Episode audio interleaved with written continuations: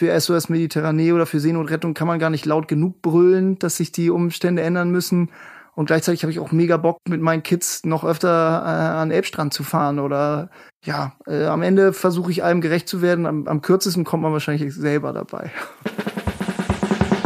Willkommen bei Queraussteiger, ein Podcast von André Hennen, das bin ich, und German Wahnsinn, mit denen produziere ich das hier. Ich spreche hier mit spannenden Menschen, die ihre Idee umgesetzt haben, die ihr Café eröffnet, ihr Buch geschrieben oder einen ganz neuen Beruf begonnen haben. Kurz Menschen, die heute etwas ganz anderes machen, als sie früher gemacht haben. Ich will wissen, warum sie das gemacht haben und vor allem wie. Wie fängt man an, was war super und was sollte man besser vermeiden. Aber erstmal gibt es einen kurzen Hinweis von unserem Sponsor. Das ist der Atmende Bücherverlag. Die haben das Hörbuch Das Labyrinth des Faun von Guillermo del Toro und Cornelia Funke inszeniert. Der Knaller ist aber das hier. Wenn ihr gerade Kopfhörer auf habt, merkt ihr, der Sound kommt von überall. Der ist mal links oder auch mal rechts oder auch mal von hinten. Und das ist 3D-Sound. Mit genau dieser Technik ist das gesamte Hörbuch produziert. Und das muss man unbedingt mal gehört haben. Das Labyrinth des Faun gibt's überall, wo es Hörbücher gibt. Und jetzt geht's weiter. Los geht's mit einem ehemaligen Strategen, der heute Gründer der Marken Lemonade, Charity und der ersten nachhaltigen Mobile Bank Tomorrow ist. Queraussteiger Jakob Berndt. Mein Gast heute ist Jakob Berndt. Ich muss das tatsächlich diesmal ablesen, weil es so kompliziert wird diesmal. Ich kenne wirklich keinen, ähm, der wirklich konsequenter und vor allem origineller für eine bessere Welt arbeitet als du. Das ist wirklich, ähm, also von der Karriere als strategischer Planner in der Werbung hast du einen ganz spannenden Querausstieg hingelegt, nämlich du hast äh, die Limonadenmarken Lemonade und Charity gegründet mit Partnern und alles, äh, und als wäre das nicht genug, hast du jetzt noch die erste moralisch-ethische Mobile Bank namens Tomorrow gegründet. Und nebenbei bist du auch noch Vorstand von SOS Mediterranee und Vater bist du auch noch, weil sonst wäre irgendwie öde wahrscheinlich. So, und vielleicht fangen wir am besten mal vorne an. Also wie wird man denn vom Werbeagenturberater zum Chefweltverbesserer? Oh, erstmal müsste ich jetzt natürlich diesen Begriff challengen. Also ob ich da äh, der Chef von all dem bin, das würde ich arg bezweifeln. Wie, wie wird man das? Ich glaube, es ist eine Mischung aus wahrscheinlich der eigenen politischen Sozialisation oder überhaupt die Art und Weise, wie man aufwächst, mit welchen Werten, die man schon seit geraumer Zeit mit sich rumträgt und vielleicht auf den ersten beruflichen Metern noch nicht so richtig hat in Aktion treten lassen. Und dann äh, irgendwie einschneidende Erlebnisse, würde ich sagen. Und bei mir war es tatsächlich der Fall, dass ich ja eine ganze Zeit lang bei, bei Jung von Matt schon meine erste berufliche Heimat so gefunden hatte und da drei, vier Jahre gearbeitet habe und das auch auf eine Art auch gern getan habe. Also zumindest habe ich schlaue Leute kennenlernen dürfen, dich unter anderem und noch, und noch viele mehr, aber schon relativ früh gemerkt habe, dass das nichts ist, was ich für immer machen will. Für große Konzerne Kampagnen entwickeln oder ähm, manchmal auch gar keine Kampagnen entwickeln, sondern einfach nur PowerPoint-Folien schrubben, die dann irgendwo versanden. Und dann hat 2008 war das mein ehemaliger äh, Schulfreund Paul bei mir angeklopft und der hatte diese äh, grobe Idee zu Lemonade und Charity ja schon im Gepäck und hat bei mir letztlich sehr offene Türen eingerannt, weil ich schon das Gefühl hatte, ich kann und will nicht ewig Yellowstrom und Mercedes-Benz sozusagen zu mehr Markterfolg verhelfen. Und so kam das. Und ich glaube, da kam dann aber eher was zu tragen, was schon länger in mir gärte und nicht so dieser Aha-Effekt von, ich habe irgendwie plötzlich das Elend der Welt entdeckt und es fiel mir wie Schuppen von den Augen, sondern ich wollte, glaube ich, schon länger was anderes machen und meine Talente für was anderes einbringen. Und so kam es dann, dass der Zufall es wollte, dass er diese gute Idee im Gepäck hatte. Wieso bist du denn dann erstmal Werbeberater geworden? Also was für Planner, muss man da genauerweise mhm. sagen, also Stratege. Genau. Wieso bin ich das geworden? Ja, das folgte jetzt auch keinem, keinem Masterplan. Ich habe Kulturwissenschaften vorher studiert in Lüneburg. Also, wenn man so will, irgendwas mit Medien schon studiert.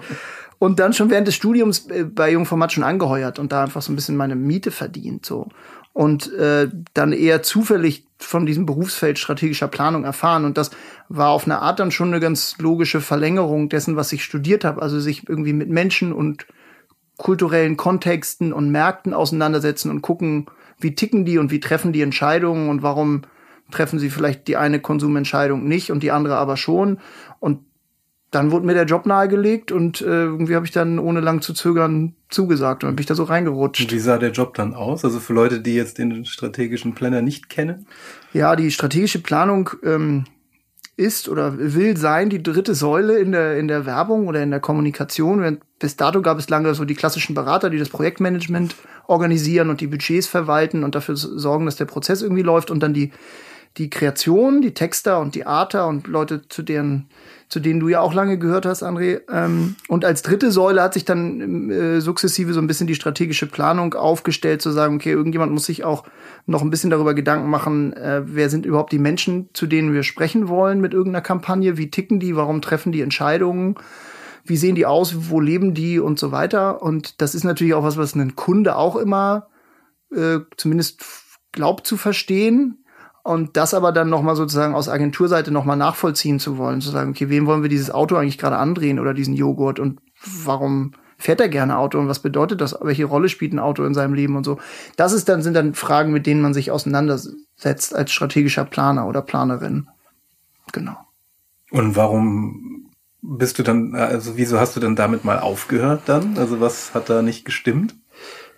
Ja, was hat damit nicht gestimmt? Also es gab jetzt nicht dieses eine erweckende Erlebnis, dass ich irgendwann einmal in irgendeiner Konzernzentrale saß und irgendeinem maximalen Arschloch gegenüber saß und der hat irgendwie was gesagt oder gemacht und ich sagte, so, ich kann diesen Job jetzt nicht länger machen. Aber es war eher so ein gärender Prozess von mm, sich schon länger unwohl fühlen mit der Tatsache, dass man sehr viel Energie und auch Zeit irgendwie reintut in einen Job, der inhaltlich ziemlich wenig mit dem zu tun hat, was einen selber so umtreibt. Also ich es klingt jetzt so abgedroschen und ich glaube, ich habe das auch schon zwei, dreimal erzählt, aber ich habe äh, die längste Zeit meines Lebens kein Auto gefahren. Jetzt gerade habe ich auch wieder keins, äh, obwohl ich dreifacher Papa bin.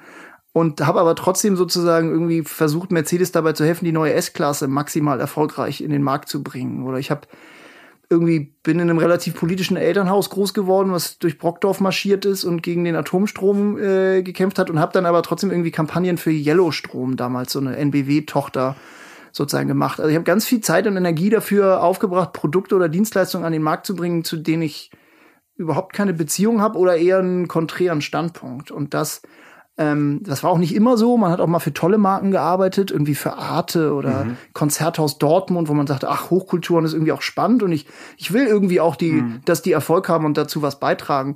Aber bei ganz vielen anderen war es eben auch nicht so. Und das äh, hat sich immer falscher angefühlt und ich habe immer weniger das Gefühl gehabt, so mit stolzer Brust auf irgendeiner WG-Party zu sagen, ich bin strategischer Planer, aber ich irgendwie dachte, bin ich das? Will ich das sein? Eigentlich nicht.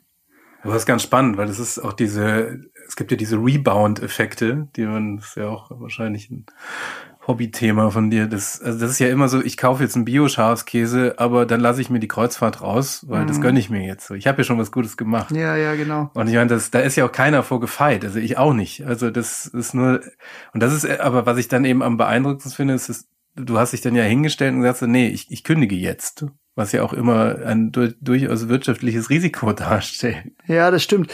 Das ist jetzt ja schon auch ein bisschen her, gut, gut, gute zehn Jahre. Und mit dieser Frage bin ich auch schon ein, zwei Mal konfrontiert worden. Hat sich das nicht wahnsinnig riskant oder abenteuerlich angefühlt?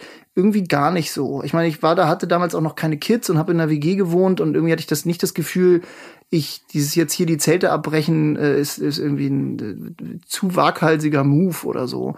Sondern als Paul äh, damals anklopfte und gesagt hat, ich habe irgendwie die Ideen, Konsumgut auf den Markt zu bringen, was einen entwicklungspolitischen Auftrag verfolgt, lass, lass uns das gemeinsam angehen hat sich das so aufregend und auf eine Art auch so richtig angefühlt, weil ich dachte, da habe ich Bock, meine Zeit reinzustecken. So, ich habe Bock, ein Produkt zu entwickeln, was das, das zu Markterfolg zu führen und das irgendwie schön aussehen zu lassen und dann eine schöne Geschichte zu erzählen und hinten raus aber die Werte, die man damit schöpft, die irgendwie sinnvoll werden zu lassen. Und da das ging relativ zackig, dann zu sagen, komm, ich, ich breche, breche meine Zelte ab, weil nochmal, ich jetzt auch nicht so voller Inbrunst diesen Job, glaube ich, gelebt hatte. Ich glaube, ich habe den okay gemacht. So mhm. müssen andere beurteilen. Ich habe da auch viel gelernt, aber ich hatte nie dieses Selbstbild, ich, ich der strategische Planer, sondern ich habe den, den Job so gemacht und habe da einiges mitgenommen für mich, aber mich da schon so sukzessive ein bisschen entfremdet. Also ich habe vorher schon mal eine kleine äh, Galerie gegründet mit zwei anderen Kumpels auf St. Pauli. Mega unerfolgreich war es, gar nicht funktioniert. Aber habe schon immer links und rechts versucht, so andere Sachen, so ein kleines Online-Portal, was auch total kacke aussah. Wie war das? Äh, das Almost Famous hieß das. Das war so der Versuch, eine, eine digitale Plattform für, für junge Künstler zu schaffen. So, das war noch ein Ticken vor MySpace. Also, ja, ne?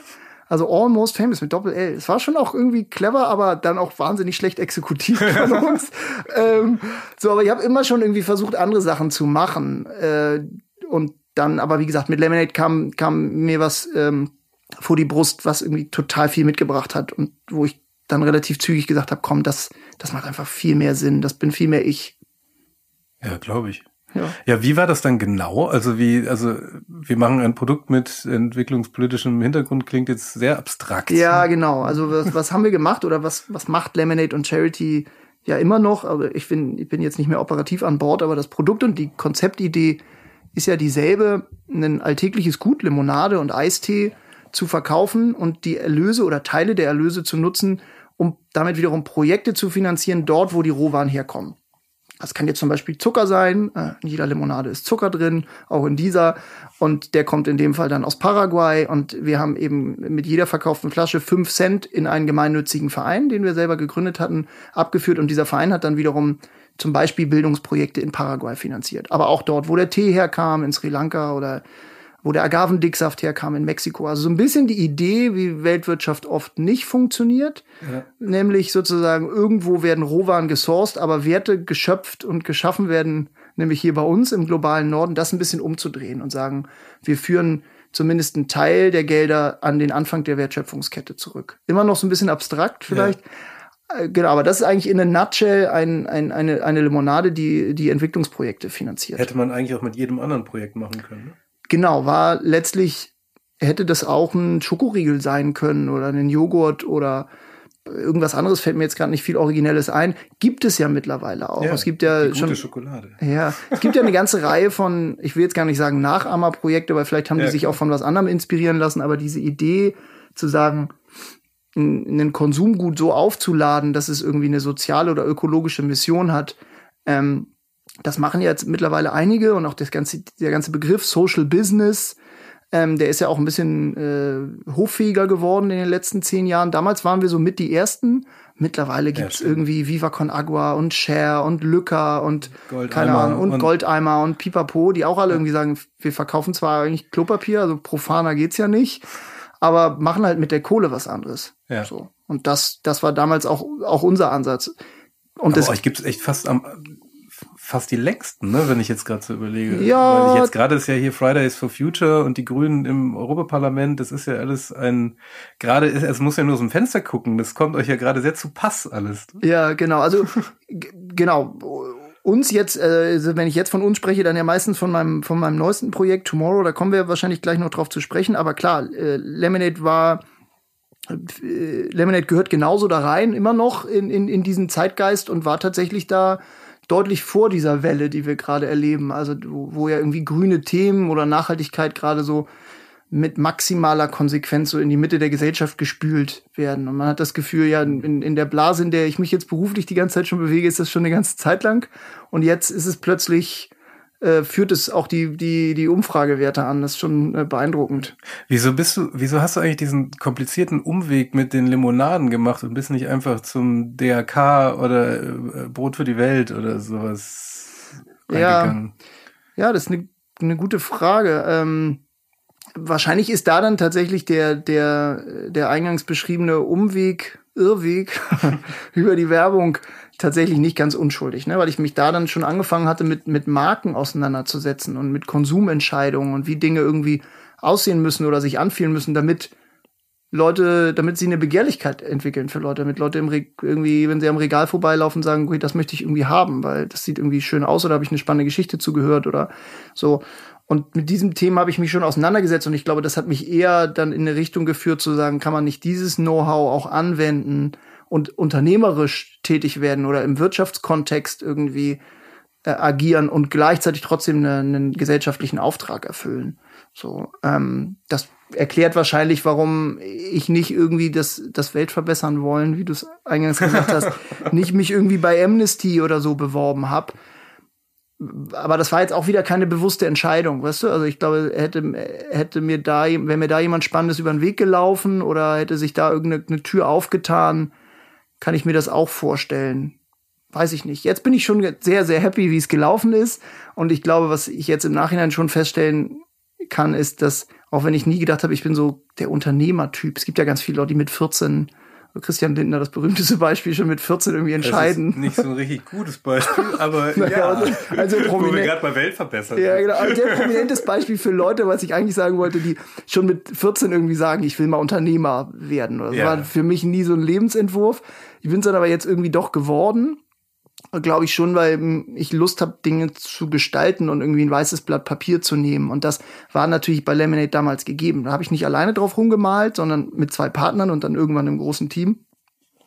Aber es ist ja ein maximaler Gegenentwurf zu Brot für die Welt, wo nicht mehr viel Platz auf diesem Papier ist. Ähm, und vielleicht These, ich bin ja nie da gewesen, aber sozusagen Dinge anders machen und innovativ machen und Dinge gestalten, deutlich schwieriger gewesen wären. Was jetzt gar nicht, da geht es gar nicht um richtig oder falsch, aber wir hatten natürlich einfach sehr viel Freiraum zu gestalten und der, der lag mir, glaube ich. Ja, ich meinte ja eben auch schon beim Thema Welt verbessern. Ich finde, also es gibt ja sicherlich Leute, die machen Vollzeit Aufbauhelfer irgendwo. Also mhm. die sind sicherlich noch äh, noch besser in der Welt unterwegs. Aber was ich halt eben auch so gut fand, war diese, das, dieser originelle Angang, sowas zu machen. Also du kannst ja mal, also Du bist ja jetzt bei Lemonade mehr oder weniger raus und genau. mhm. ähm, hast jetzt aber eine Bank gegründet. Wieso ausgerechnet so mit das moralisch Verwerflichste, was gerade so in der Presse ist, äh, mal wieder mit äh, auf den Weg der Tugend zurückführen? Oder wie? Ja, genau. Also ein bisschen steckt die Antwort wahrscheinlich schon in der Frage drin. Ähm, die äh, in der Tat bewegen wir uns mit Tomorrow jetzt in einer Branche, die nicht bisher durch äh, wahnsinnig großen Ethos aufgefallen ist. Im Gegenteil, ab jetzt Cum-Ex oder irgendwie die, die gefühlt ja wöchentlich neuen Skandale um irgendwelche Großbanken. Das geht ja irgendwie seit gefühlten Ewigkeiten schon so. Ähm, und das ist in der Tat eine Branche, die bis dato einen furchtbaren Fußabdruck hinterlässt mit der Art und Weise, wie sie so agiert. Aber ich, das gerade reizt uns und äh, weil es eben ein Riesenhebel ist. Wir alle haben eine Bank an unserer Seite, wir alle haben irgendwie ja. ein Konto oder vielleicht auch ein, ein Sparbrief, um so ein historisches Wort zu nehmen, oder ein Aktiendepot oder investieren in irgendeinen Fonds oder wie auch immer. Mhm. Das heißt, uns alle umgibt irgendwie der Umgang mit Geld. Ähm, und gleichzeitig sind sich die wenigsten Menschen bewusst, welche Geschichte das Geld schreibt oder welche, wo und wie es wirkt. Das ist anders als beim Essen, wo jetzt ja. irgendwie ganz viele, vielleicht auch nur in unserer Blase, aber in einer zunehmend größer werdenden Blase, darauf achten, zu sagen, wo kommt irgendwie das Essen her, wie ist das angebaut worden, wie ging es dem Schwein, äh, was hat diese Zucchini vorher gesehen, so und beim Strom auch, es ist irgendwie auch mittlerweile so zwei Klicks und man wechselt halt zu einem grünen Stromanbieter und Leute stellen das Auto in Frage und pipapo. Also ganz viele Lebensbereiche verändern sich ja ganz doll in den letzten Jahren. Und Banking ist einer der Bereiche, wo das noch sehr, sehr unterentwickelt ist und wo sehr, sehr wenig Leute ja. irgendwie sich erstmal bewusst machen, dass man es auch anders machen könnte. Man könnte auch bei einer Bank sein, die mit dem Geld nicht irgendwie Rüstung oder Massentierhaltung finanziert oder ja. sich perverse Boni ausschüttet. Ja, ich, mir ist das Thema auch mal ähm, es gab mal, als es noch Roach und Böhmermann gab, diese sehr gute Talkshow. Die älteren Zuhörer erinnern sich. Die Älteren sich. erinnern sich. Ähm, da war mal die Chefin von Attac. Was ganz spannend ist, weil das ist die einzige Folge von Roach und Böhmermann, die ich nicht im Internet mehr gefunden habe. Und äh, die hat dann auch, nämlich auch gesagt, dass, also äh, der Böhmermann hat sie mal gefragt, so was müsste man denn machen? Ich sagte, ja, also jetzt kauft jeder mal seinen Bioschafskäse und denkt halt, er ist jetzt damit moralisch freigesprochen, aber die, der größte Hebel, den wir im Kapitalismus haben, hat sie gesagt, ist halt immer noch unser Konto. Das Geld, was da liegt, macht am meisten. Also das bewegt am, mit Abstand am meisten. Und lustigerweise genau dieses Thema hat niemand auf dem Zettel. Ja. Also genau das, was du sagst. Und dann, dann bin ich ja auch nach der Folge, ich ja sofort bin ich ja verschreckt zu GLS gewechselt. Gut so. Und die, also GLS muss man dazu sagen, ist die, die andere ethisch-moralische, also es gibt ja einige. Es gibt einige, die, gibt ja noch die Ethikbank, da fand ich den Namen doof. Ja, es gibt noch die Triodos Die und die Triodos, Umweltbank, und damit Umweltbank. hätten wir so die, die Genau, und GLS und die, man muss aber immer dazu sagen, was mich halt auch stört, ist, ist das ist genau der Part, den ihr dann wahrscheinlich abdeckt. Im Mobile funktioniert alles gar nicht. Es ist ein, es ist ein unglaublich altes Interface, weil die sich da eben auch nicht so drauf konzentrieren. Also eben so ein, ja, und die, die hat halt eben auch gesagt, also, wer noch ein Konto bei der Deutschen Bank hat und gleichzeitig einen Bioschafskäse kauft, um mal jetzt bei dem Käse zu bleiben immer, äh, das ist eigentlich total verlogen. Ja, das ist es. Ich, äh, und das ist bei erstaunlich vielen Leuten der Fall, auch äh, inklusive meiner selbst bis vor kurzem und auch Leuten in meinem engsten Umkreis, die irgendwie sonst in ganz vielen Bereichen total bewusst bis politisch agieren, aber da so einen schwarzen Fleck irgendwie haben. Und ich glaube, das ist zu allervorderst oft einfach Unwissen, weil sie diese Folge von Böhmermann vielleicht nicht gesehen haben. Und dann natürlich auch so ein bisschen eine Sperrigkeit dieses Produkts, so Konto wechseln, Bank wechseln, fühlt sich irgendwie mühsam an, habe ich noch nie gemacht, bin schon seit 20 Jahren da, wo Mama oder Papa mich angemeldet haben bei der Dorfsparkasse. Letztlich ist es das gar nicht. Also es ist so einfach wie den Schafskäse zu wechseln ungefähr, um jetzt im Laufe dieses ganzen Podcasts bei dieser einen Metapher zu bleiben. Ähm, aber genau, es ist, es ist erstmal ein Unwissen, äh, da, wie scheiße das eigentlich ist, was, was konventionelle Banken mit deinem Geld anstellen. Ähm, damit geht's los und dann vielleicht auch ein Unwissen, dass es Alternativen gäbe. Also wir haben eben die, die, die etablierten Akteure genannt, die das schon seit vielen Jahrzehnten besser machen. Und dann vielleicht als letztes, ähm, und da kommen wir so ein bisschen jetzt ins Spiel oder wollen wir ins Spiel kommen mit Tomorrow, das Wissen, dass das Ganze auch äh, ziemlich niedrigschwellig eigentlich anzugehen wäre. Also nochmal, Schafskäse wechseln ist äh, ungefähr den gleichen Schwierigkeitsgrad wie Konto wechseln. Jetzt in 2019. Um mal wieder ähm, auf dich und deinen Job zu kommen, ähm, wie unterscheidet sich jetzt eigentlich dein Beruf als Werbestratege tatsächlich von diesem ganzen Unternehmensgegründe? Also ob jetzt Lemonade oder Tomorrow und SOS kommen wir vielleicht nachher nochmal drauf, aber wie, wie muss man sich jetzt deinen Job vorstellen? Also was hat sich geändert? Also, ich glaube jetzt erstmal gar nicht, dass ich heute besonders viel mehr oder weniger arbeite oder so. Ähm, es ist natürlich deutlich vielfältiger geworden, weil damals in, in der Zeit in der Agentur man ja wirklich nur so auf den letzten Metern der Wertschöpfungskette irgendwie unterwegs war. Das Produkt oder Service war ja fertig und es ging erstmal nur darum, ihn, ihn zu verkaufen und ihn irgendwie an den Mann zu bringen. Und das äh, ist dann erstmal ein relativ limitiertes äh, Feld, auf dem man da unterwegs ist. Wenn man dann auch noch in einer, in einer klassischen Agentur ist und eigentlich die Medien auch schon quasi klar definiert sind, in denen man dann nachher die Geschichte erzählt, also sprich Fernsehen oder Anzeige oder so, dann ist noch mal kleiner das Feld. Aber das ist natürlich heute ganz, ganz anders. Also wir haben damals äh, bei Lemonade äh, tatsächlich ein absolut weißes Blatt Papier davor gehabt und das von an, von vorne, von der links unten bis rechts oben ausmalen dürfen. Von der Frage, wie man das Produkt überhaupt da, äh, darreicht oder produziert, wo man die Rohwaren herkriegt, die Leute peu à peu an Bord holt, sich diese Kompetenzen eignet, ist einfach ein viel höherer Komplexitätsgrad. Ich will gar nicht sagen unbedingt schwieriger oder nicht schwierig. Ich kenne ja auch andere Leute, die immer noch im Kommunikationskontext unterwegs sind.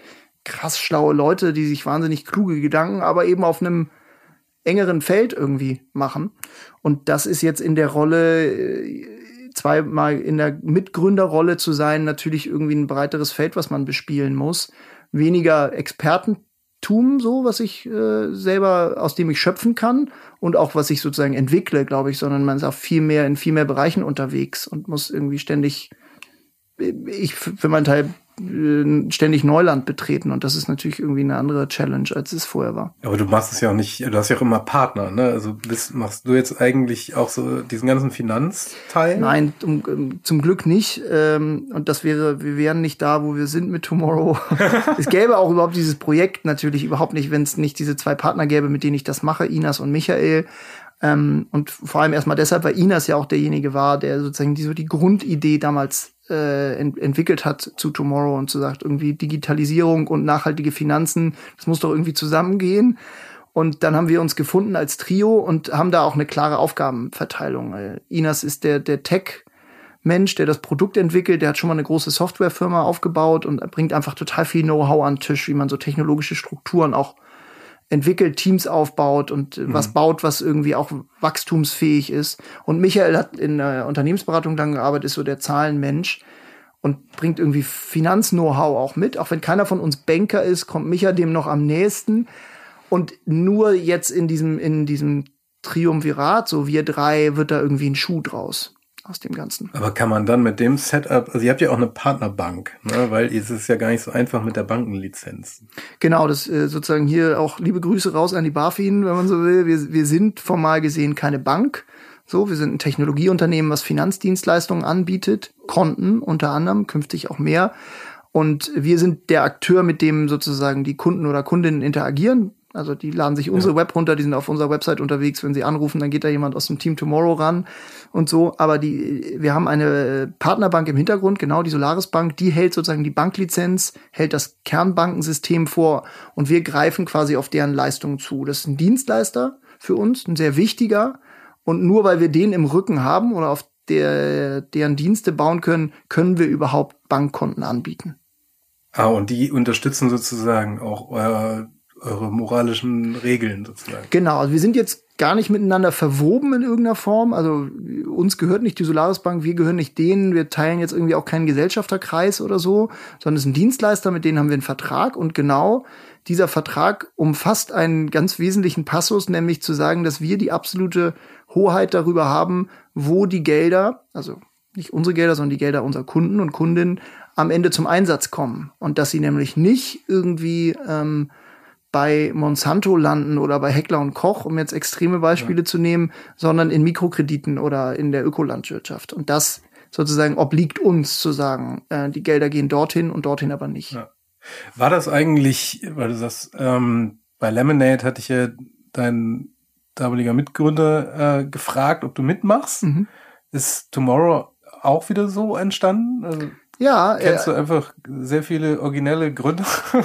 ich glaube schon, ja. Also äh, das Glaube bezieht sich auf, kenne ich viele äh, interessante Leute. Ich würde schon sagen, äh, dass, äh, dass in meinem, in meinem Dunstkreis irgendwie ganz schön viele spannende Köpfe unterwegs sind und das vielleicht das letztlich deswegen auch kein Zufall ist, dass ich jetzt nochmal wieder hab so ein spannendes Projekt lostreten können ähm, und nochmal Neuland betreten darf, weil mir Inas und Michael über den Weg gelaufen sind, die tatsächlich nach meinem Ausstieg bei Lemonade ähm, hat uns eine gemeinsame Freundin miteinander bekannt gemacht, weil sie wusste, ich habe irgendwie gerade Lust und Luft für Neues. Und die beiden hatten schon so ein paar Meter gegangen auf diesem Thema nachhaltige Finanzen. Wie kann man mhm. das, müsste man das nicht anders darreichen? War noch ein bisschen anderes Geschäftsmodell, was sie so im Kopf hatten. Und die haben uns äh, dann miteinander verknüpft.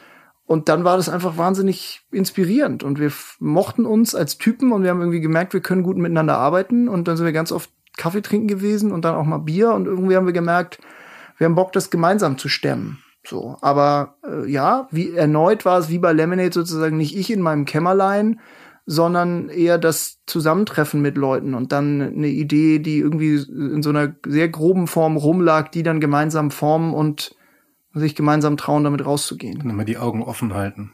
Ja, genau. Also im Moment muss ich vielleicht eher aufpassen, dass mir nicht noch wieder irgendwelche zu spannende Leute über den Weg laufen, damit ich nicht wieder irgendwie die Richtung wechsle, aber habe ich gar nicht vor. Nein, also wir stehen mit Tomorrow ja ganz am Anfang, wir haben noch krass viel Arbeit vor uns und äh, da Stimmt, deswegen machst du noch SOS Mediterranee. Ja, SOS Mediterranee ist tatsächlich ja nur ein Ehrenamt und das nur nicht, äh, weil es nicht wahnsinnig wichtig wäre und ich da nicht mit ganz viel Herz drin hängen würde, aber äh, Erklär das doch mal. Ja, das mache ich gerne. SOS Mediterranee ist eine äh, zivile Seenotrettungsorganisation, die dafür Sorge trägt oder sich dafür einsetzt, dass Menschen vor den Toren von Europa nicht länger ertrinken müssen. Das klingt jetzt sehr heftig und äh, vereinfachend, aber so ist aber es. Genau so ist es. Ja? Genau so ist es. Die, die äh, sozusagen die europäischen Mittelmeergrenzen sind die tödlichsten der Welt. Das mag man sich nicht vorstellen hier in unserer Wohlstandsblase, aber seit die europäische Staatengemeinschaft hat äh, aufgehört hat, selber dafür Sorge zu tragen, äh, in Seenot befindliche zu retten, ob das jetzt vor der Küste Griechenlands ist oder Spaniens oder äh, jetzt in den letzten Jahren vor allem Italiens, ähm, müssen das äh, zivile Organisationen machen. Es gibt außer uns noch andere, es gibt Sea-Watch und viele mehr, ähm, die das tun und die sozusagen ähm, auf Ehrenamts- und Spendenbasis rausfahren und die Leute, die in sozusagen teilweise wahnsinnig kleinen, kaputten ähm, Nussschalen unterwegs sind, auf dem Weg in ein besseres Leben, denen die Hand zu reichen. So, und das, das machen wir ähm, seit, seit einigen Jahren. Wir haben über 30.000 Menschen schon das Leben retten können. Und da bin ich ehrenamtlicher Vorstand. Und das Was ich eben mit nur meinte, ist, dass ich da äh, eine Ehrenam Ehrenamtsrolle habe und versuche ein bisschen was einzubringen an. Also du fährst nicht raus. Genau, ich fahre nicht raus, ähm, weil ich da auch überhaupt keinen Mehrwert stiften könnte, weil die Leute, die für uns rausfahren, absolute Profis sind in dem, äh, was sie tun, äh, weil sie Seeleute sind, weil sie mhm. Rettungsschwimmer sind, weil sie äh, extrem äh, hohe Kompetenz an den Tag bringen in diesen krassen Situationen dort mhm. vor Ort mit riesigen Wellen und teilweise Hunderten von Leuten auf, auf Booten mit Schwerverletzten, teilweise Leichen äh, sozusagen damit äh, professionell umgehen zu können. Ja. Und das, das könnte ich nicht. Ähm, ich kenne natürlich sozusagen meine Kolleginnen und Kollegen, die das, die das tun und äh, stehe da äh, komplett dahinter. Aber mein Beitrag ist hier, ist eher ein Schreibtischjob sozusagen hier aus, aus Hamburg oder aus Berlin zu sagen, man, man versucht Aufmerksamkeit zu schaffen für das Thema, man versucht Partner zu gewinnen, man versucht Spender zu gewinnen, man versucht auch politische Arbeit zu leisten, um zu sagen, das, das kann eigentlich nicht, das darf nicht sein, in einem so, sich in so vielen anderen Bereichen so zivilisiert aufführenden Europa zu sagen, oh, da, da gucken wir jetzt aber mal weg und ziehen die Grenzen hoch. Das ist mein Beitrag. Aber das ist in Relation zu Tomorrow und so, das eine ist mein, mein Brot und Butter und sozusagen da gehe ich jeden Morgen hin und äh, tu und mach. Und bei, bei SOS Mediterranee versuche ich das bisschen, was an Zeit bleibt, sozusagen noch äh, aufzubringen, um da ein bisschen äh, die Fahne hochzuhalten. Wie kriegst du denn das eigentlich mit drei Kindern hin? Ja, das weiß ich auch nicht. Mal besser, mal schlechter. Ähm, es ist natürlich schon viel, keine Frage. Ähm, das ist ähm, ein Balanceakt. Ich meine, du, du weißt das selber, du hast auch irgendwie gleich mehrere Projekte um die du dich kümmerst und du hast auch eine Familie und das ist schon auch ein ständiges äh, Ausbalancieren, das ja. irgendwie hinzukriegen. Und da kommt auch immer irgendwie mal was zu kurz. Das, da würde ich lügen, wenn ich sage, das, das, das habe ich alles tipptopp im Griff. So, es gibt all diese Projekte sind toll und sie sind wichtig. Und ich würde bei allen gerne mehr einbringen. Weißt du, also wir haben mit Tomorrow noch wahnsinnig viel vor und total viele Ideen im Köcher für SOS Mediterranee oder für Seenotrettung kann man gar nicht laut genug brüllen, dass sich die Umstände ändern müssen. Und gleichzeitig habe ich auch mega Bock, mit meinen Kids noch öfter äh, an Elbstrand zu fahren oder solche Dinge zu machen. Ja, äh, am Ende versuche ich allem gerecht zu werden. Am, am kürzesten kommt man wahrscheinlich selber dabei. Fürchte ich. Trauriges kleines Zwischenfazit. ja, oh ja, aber extrem beeindruckend, also wie man das so, so, so austariert. Aber wo, ziehst du dann, also bist du einfach dann wahnsinnig gut organisiert oder wie, oder was ist da der Trick? Oh, ich wünschte, André, ich wünschte, ich könnte das jetzt sagen, dass ich hier irgendwie so ein wahnsinnig. Ich glaube, das würde niemand sagen. Also geilen Management. Ja, aber es gibt ja dann so Leute, die irgendwie sagen, doch, also immer, die, die Folge, befolge diese fünf Regeln und du wirst dein Chaos in den Griff kriegen. Oder, oder so Elon Musk-Typen, die, die, irgendwie sagen, ich schlafe nur drei Stunden oder so. Also das tue ich zwar manchmal ja, aber nur. Der lässt sich ja auch alle drei Jahre scheiden. Also ja, genau, genau das, genau. Ähm, und manchmal schlafe ich zwar nur drei Stunden, aber das, ich finde das nicht, nicht cool. Ich würde gern mehr schlafen. Ähm, ja, ich glaube, es ist ein Organisieren oder Priorisieren natürlich.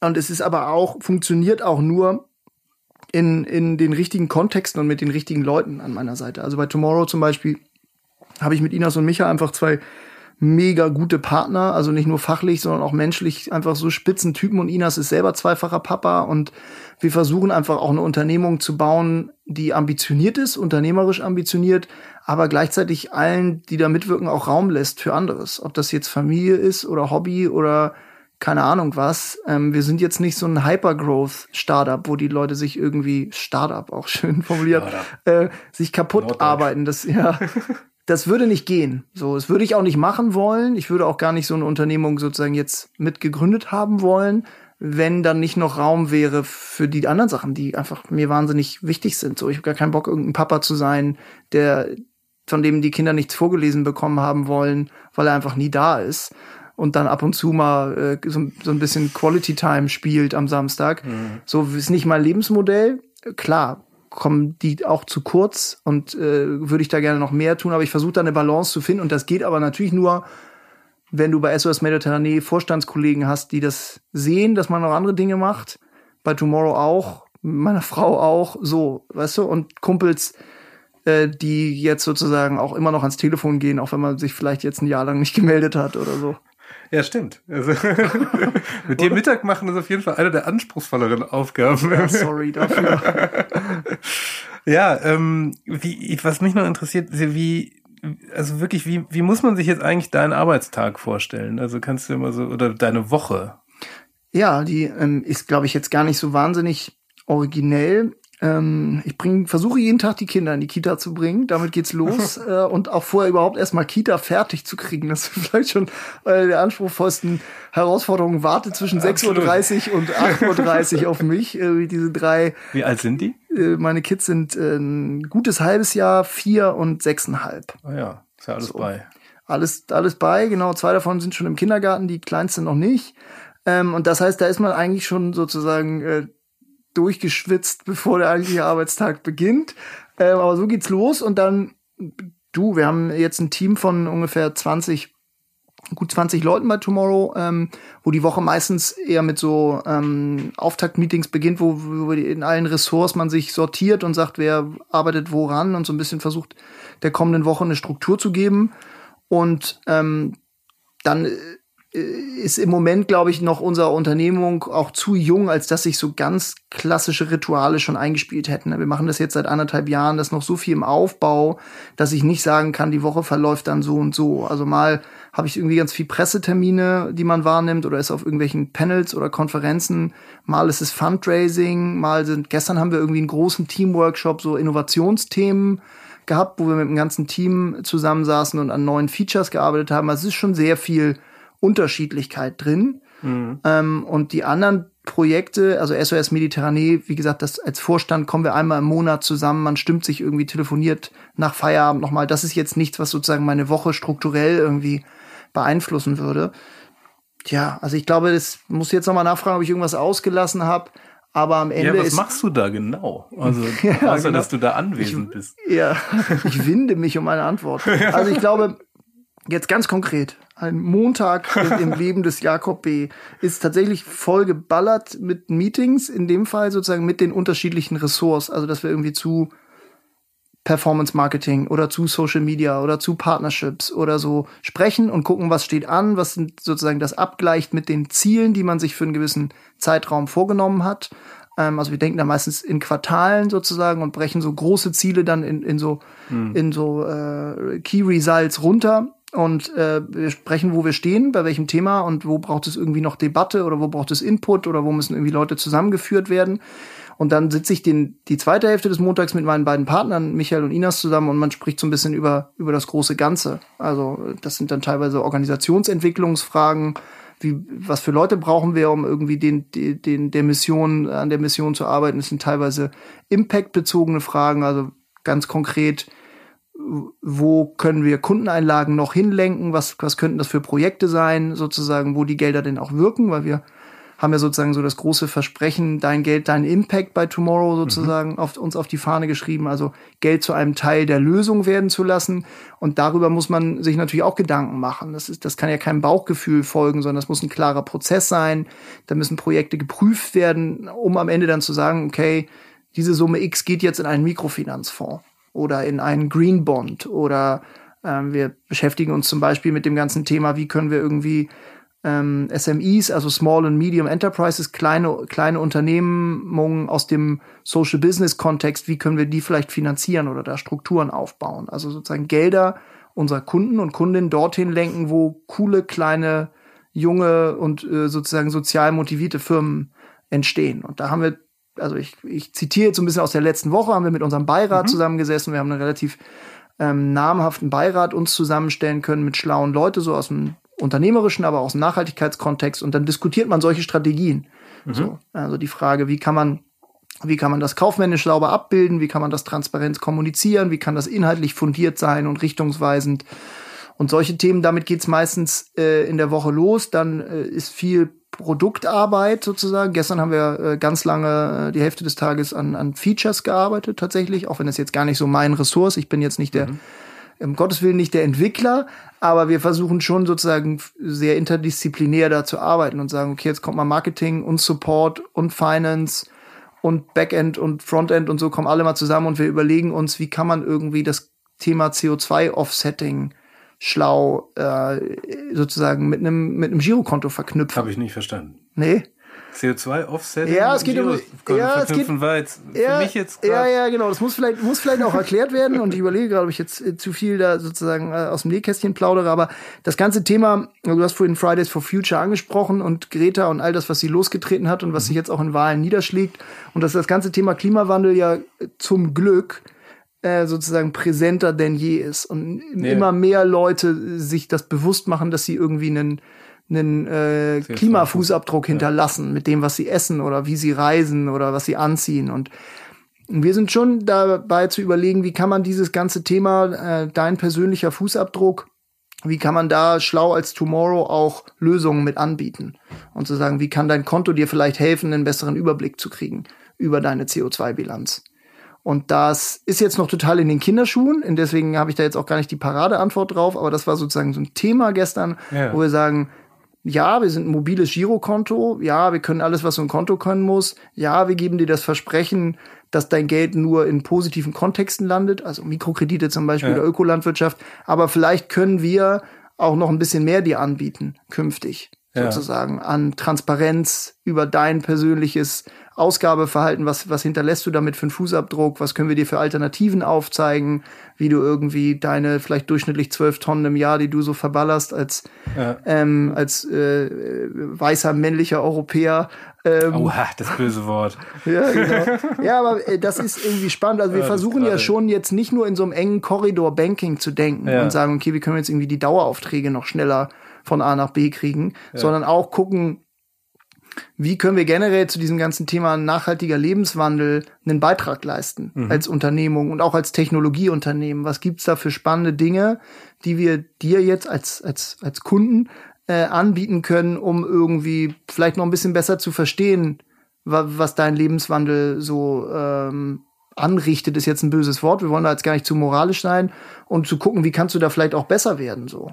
Ja, das ist ja Kontext. meistens diese Motivation kommt ja immer eher aus dem Positiven. Also, dass man was Besseres anbietet, ist ja, überzeugt ja immer mehr als, also ich sage jetzt mal so diese, diese typischen Schockvideos bei Vegetariern. Also das Ja. ist ja die, die, ich glaube, die haben nicht so richtig viele Leute zu Vegetariern gemacht, diese Videos, sondern die sorgen eher dafür, dass man das ausblendet. Und ich glaube, dann, wenn man das irgendwie auf eine einfache Art einfach verbessert, ich glaube, das ist zielführender immer.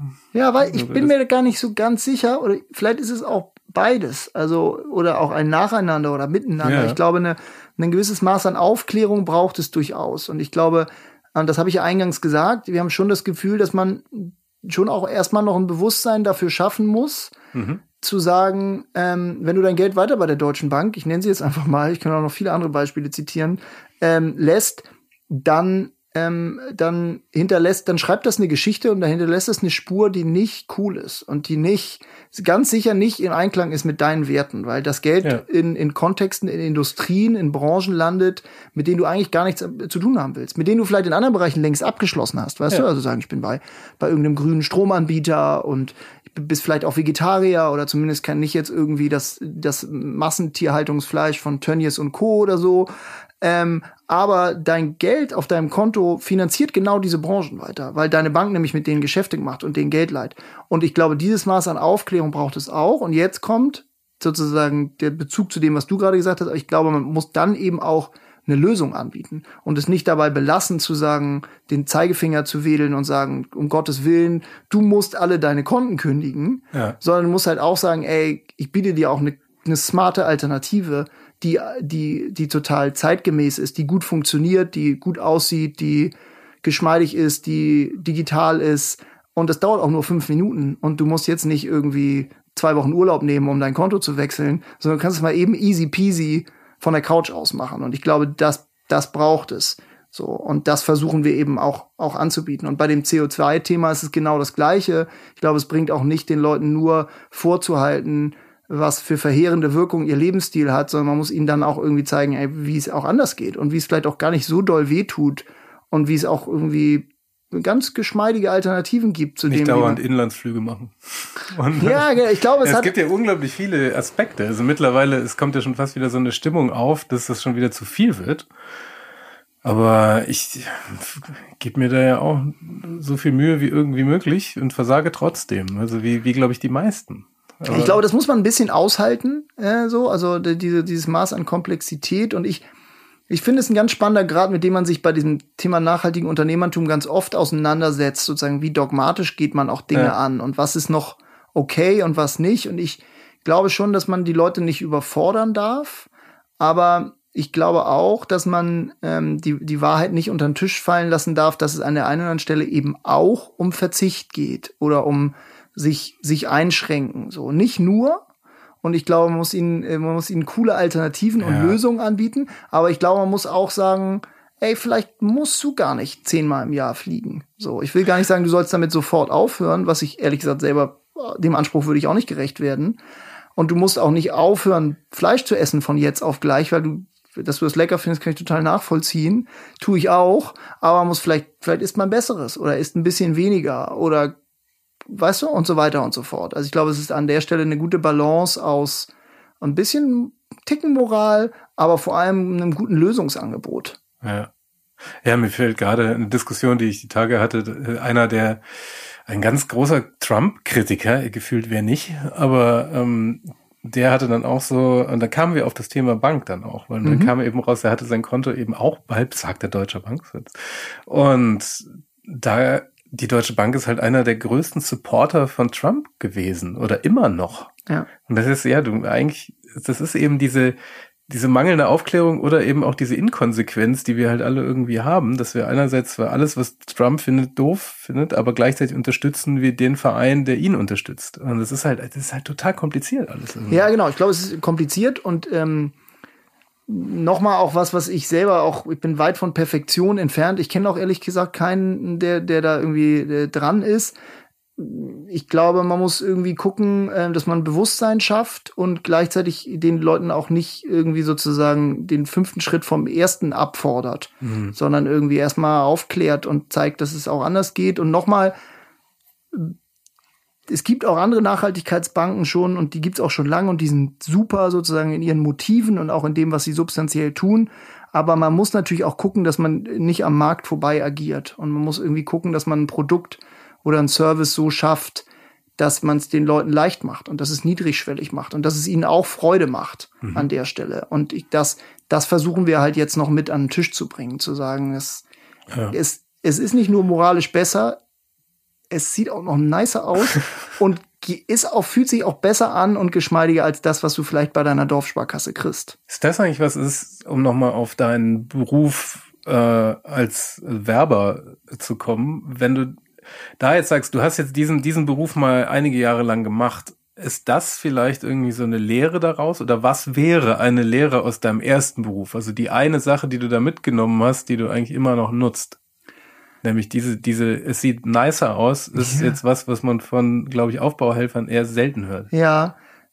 Also ich weiß gar nicht, ob es unbedingt diese, diese ästhetische Dimension ist oder dass ich irgendwie an die Kraft von gutem Design oder so Kommunikation glaube. Das auch, das wäre vielleicht ein Learning, zu sagen, dass, dass viele Dinge viel einfacher gehen, wenn du, wenn du sie gut aussehen lässt. Ja. Ähm, aber ich glaube vor allem, dass man sich die Mühe machen muss, die Dinge aus den Augen der, der Menschen zu sehen und aus den Augen der potenziellen Kunden und Kundinnen.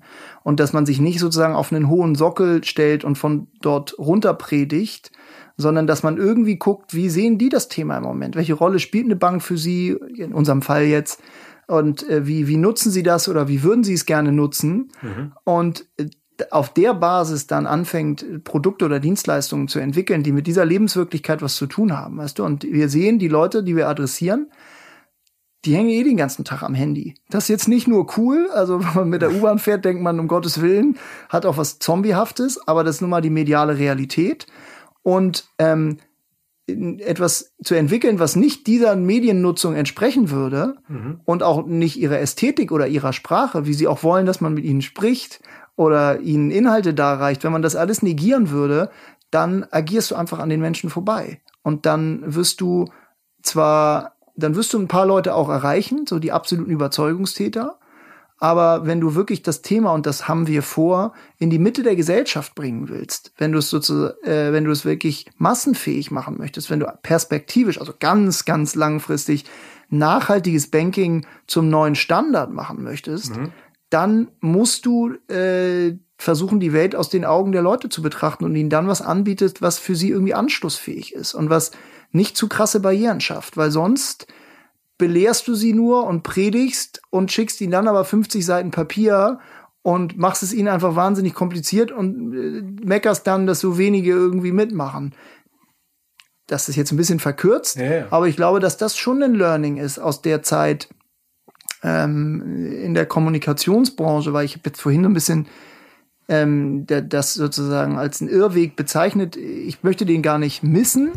Und ich glaube, dass die dass da natürlich auch ganz viel richtig gemacht wird, wenn es eben um Kommunikation geht, wenn man den Leuten irgendwie Anreize schafft Ja. und sie bei gewissen Erkenntnissen, also Marketing Deutsch Insights irgendwie erwischt und sagt, ey, das so und so siehst du die Welt und darauf da knüpfe ich dran an, da biete ich irgendwie, da biete ich eine Antwort drauf.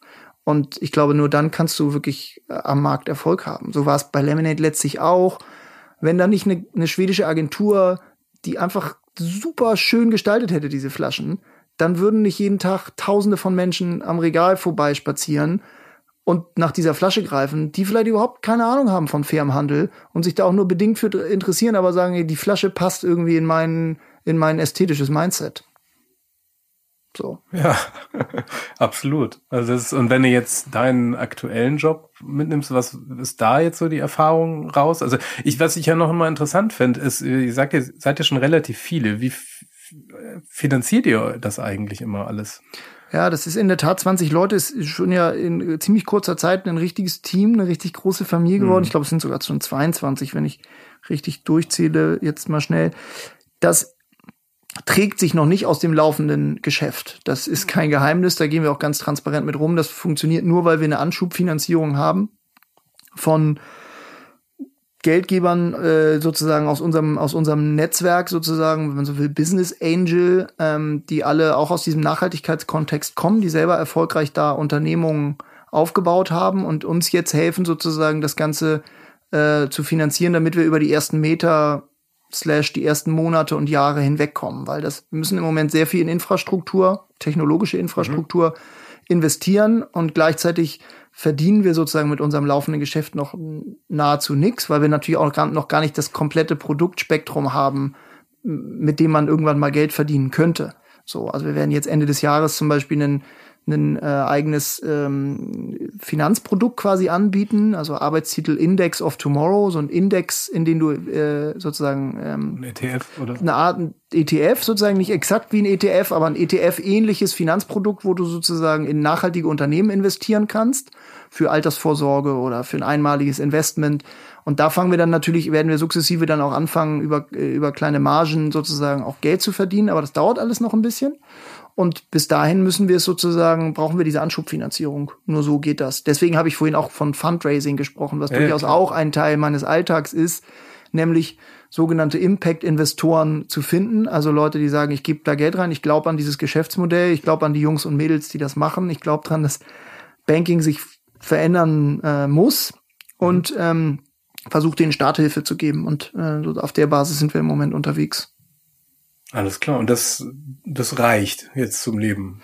Das, ja, das reicht. Ja, genau. Also hier bin ich und äh, sozusagen ähm, äh, sitze und bin auch äh, ganz ganz zufrieden äh, sozusagen, wie das bis dato alles gelaufen ist. Und ich glaube, das würden alle im Team so sehen, behaupte ich mal. Also das äh, funktioniert. Das ist natürlich äh, braucht immer wieder sozusagen auch dann neuer Impulse oder noch mal neuen Geldes. Aber peu à peu werden wir jetzt natürlich auch das Geschäftsmodell so aufbauen, dass wir irgendwann auch aus dem laufenden Betrieb werden leben können, weil das ist ja auch die Idee Ja, von sozialem oder nachhaltigem Unternehmertum, dass man ein Vehikel schafft, was sich selber nähert. Und das ist ja eben auch der Unterschied zu Brot für die Welt, die immer darauf angewiesen werden, oder auch SOS Mediterranee, dass Spenden. andere Leute spenden. Und du bist sozusagen von deren Goodwill abhängig, dass sie sagen, das Thema ist mir so wichtig, ich gebe da jetzt freiwillig Geld rein. Und da hast du natürlich total viel äh, Volatilität auch drin oder sozusagen mal kommt mehr, mal weniger, weil mal ist das Thema in den Nachrichten, mal nicht.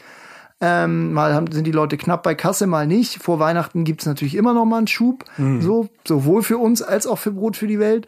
Ähm, und mit einem unternehmerischen Ansatz versuchst du ja gerade das anders zu schaffen. Du versuchst ein Marktangebot zu schaffen, was so gut ist, dass, dass die Leute freiwillig das in Anspruch nehmen und dafür bereit sind, Geld zu bezahlen. Ob das eine Limonade ist, oder ein Schokoriegel oder ein Konto. Ich meine, wenn man das, das Spendensystem zu Ende denkt, ist es ja eigentlich auch herrlich unlogisch, weil du könntest ja auch jetzt äh, mit einem moralisch hochgradig verwerflichen Produkt äh, dann da ja spenden. Also du, also es ist ja, wenn man es komplett als Ganzes sieht, ist es halt auch nicht so unbedingt also dass man sich sozusagen so man als Waffenhändler freikauft, um mal jetzt ein extremes Ja, genau. Beispiel und das ist ja auch was, was ähm, sozusagen ist dann oft so im, gerade im amerikanischen Kontext so dieses klassische Modell von Leute verdienen wahnsinnig viel Geld mit Geschäftsmodellen, ähm, die, die fragwürdig sind, um dann von diesen vielen Milliarden ein paar abzugeben und über eine Stiftung sozusagen Afrika retten zu wollen, um es jetzt mal so ein bisschen überspitzt zu formulieren. Ein Modell, was ich für fragwürdig halte. Mhm. So, ähm, also wenn Akteure wie keine Ahnung, Facebook, Amazon, äh, Uber, ich weiß nicht was sozusagen, ähm, entweder Steuerflucht betreiben oder andere massive sozusagen Verletzungen von Privatsphäre oder ansonsten sozusagen dem Gemeinwohl nicht unbedingt zuträglich sind und gleichzeitig sich sozusagen dann als als äh, oft in der zweiten Lebenshälfte dieser Persönlichkeiten dann so als Weltretter inszenieren. So, das finde ich, finde ich sehr fragwürdig, weil wie sind die Werte bis dahin geschaffen worden? Da finde ich es deutlich ja. konsequenter sozusagen auch die gesamte Wertschöpfungskette oder die gesamte Gemeinwohlbilanz eines Unternehmens so aufzustellen, dass du nicht erst aus Scheiße Gold machst, um dann aus Gold wieder sozusagen äh, mit einem Teil des Goldes zu spenden, sondern dass der ganze Weg irgendwie konsistenter gehalten wird. Und das versuchen wir mit Tomorrow das haben wir mit Lemonade versucht und das machen viele andere eben auch, zu sagen, okay, unternehmerisch sozusagen agieren ja, aber das eben mit einem, mit einem hohen Ethos. Mhm. Wenn du, wenn du jetzt zum Studenten oder jemand, der sich jetzt gerade orientiert, also du bist ja, das ist ein, ein, ein, ein Beispiel für jemanden, der, es gibt ja sehr viele, die so ihren, ihren Traum leben und äh, das, äh, sein Leben mit, das Leben mit Bedeutung füllen. Was würdest du jemanden, der sowas vorhat, der vielleicht nicht ganz so gut vernetzt ist wie du, wo ständig jemand um die Ecke kommt mit einem äh, sehr guten, halbfertigen Startup oder, ja. ähm, oder zumindest einer Idee, sage ich jetzt mal. Ähm, was würdest du da raten, so als hm. Ja, überlege ich mal kurz. Also ich glaube, ich habe nicht den einen Tipp, sondern vielleicht ist eher so eine so eine knappe Handvoll. Ich glaube erstmal, dass es total wichtig ist, wenn wir jetzt bei dem Beispiel Student oder Studentin bleiben, dass die Leute, das klingt jetzt so ein bisschen esoterisch, aber erstmal vor allem in sich selber reinschauen und schauen, was sozusagen, was, was ihnen wirklich nahe, nahe geht, was ihnen, was ihnen leicht von der Hand geht, was ihnen wirklich Freude bereitet und versuchen auf der Basis einen beruflichen Weg einzuschlagen und nicht sozusagen, weil sie weil es ihnen irgendjemand in die Feder diktiert oder weil sie irgendwo gelesen haben, dass das, äh, das, das Einstiegsgehalt bei der Branche wohl am besten ist. Ich glaube, dass man Dinge am besten tut, sozusagen, wenn sie wirklich, wenn man aus seinen Potenzialen schöpft. So, erstens. Zweitens mhm. glaube ich äh, überhaupt nicht an irgendwie besonders gerade äh, Karrierewege oder so. Ich glaube, so viel ausprobieren und so viel reisen und so viel links und rechts gucken und auch mal abbiegen, umso besser. Bist du gerade beim richtigen Podcast? Ja. ähm, genau, also das an, an der Stelle ähm, halte ich überhaupt nichts von Leuten, die unbedingt mit 22 schon den Master in der Tasche haben wollen. Also gibt auch super Leute und das äh, will ich auch gar nicht äh, will ich auch irgendwie gar nicht dissen oder so, aber ich nee. glaube, man kann sich Zeit lassen und ja. einfach viel Erfahrung, weil aus denen wird man ewig zehren können und die machen einen irgendwie reicher und schlauer und vielleicht auch besser jetzt aus einer, für eine berufliche mhm. Ambition. Und dann glaube ich, die Erfahrung habe ich zumindest machen dürfen, ähm, dass die wenigsten Dinge so so sind, wie sie von außen scheinen oder so bleiben müssen. Also das erleben wir jetzt beim Thema Bank, dass natürlich alle, denen man das erzählt, sagen, wie eine Bank, so was, das, das ja, du willst du jetzt die dicke Kohle machen oder wie geht denn das mit deinen Motiven einher oder so? Und wo du denkst, ey, eine Bank muss aber gar nicht ein profitgeiler äh, eine profitgeile Blackbox sein, die irgendwie den Leuten irgendeinen Schmuh andreht, das Geld hintenrum äh, irgendwie Waffenhändlern zusteckt und vorne fette Gebühren abkassiert. Ich überspitze das jetzt alles. Ja, Aber du kannst sozusagen das Konzept Bank so wie auch das Konzept Limonade oder keine Ahnung, das Konzept Mineralwasser bei Viva Con Agua oder das Konzept Kondom bei Einhorn. Oder es gibt ja viele tolle Beispiele da draußen, auch Märkte und Produkte ganz anders denken und dich davon lösen, wie es scheinbar immer gemacht wurde oder wie die Branche das auch in, in so Regeln aufschreibt oder auch nicht aufschreibt, so, so manifestiert ähm, das, das ist alles viel formbarer, als man denkt. Und ich glaube, da aus sich selber zu schöpfen und eher zu sagen, ey, die Dinge, es müsste doch eigentlich so sein. Müsste eine Bank nicht eigentlich alle Kostenstrukturen offenlegen? Oder müsste die Bank nicht mit den Kunden zusammen das Produkt entwickeln? Oder müsste die Bank nicht den Kunden entscheiden lassen, was sie mit seinem Geld macht oder nicht. Was also so Dinge, die eigentlich nahe liegen, hm. viel näher liegen mit gesundem Menschenverstand als die Art und Weise, wie es die Branche im Moment macht. So. Ähm, und Oder das geht. Jede andere Branche. Ja, genau. Ich bin jetzt nur bei der, in der wir uns natürlich gerade bewegen. Und ich glaube, das ist äh, total, das ist total machbar. Und ich glaube, wer auch immer irgendwie gerade studiert oder sich beruflich umorientiert oder sagt, ich hätte auch eigentlich Bock, was Eigenes zu machen, der sollte nicht zurückschrecken vor so Branchen, die so riesig sind oder scheinbar schon immer gleich waren. Und das Banken ein Beispiel. Aber guck dir Auto äh, oder Mobilität an, wie sich das plötzlich auch verändert. Weißt du, also 150 Jahre lang nur Verbrennungsmotor und gefühlt darf es zehn Marken geben und plötzlich verändern sich die Dinge. Und die sagen, ich, ich, ich muss nicht andere Autos bauen, sondern ich muss vielleicht gar keine Autos mehr bauen.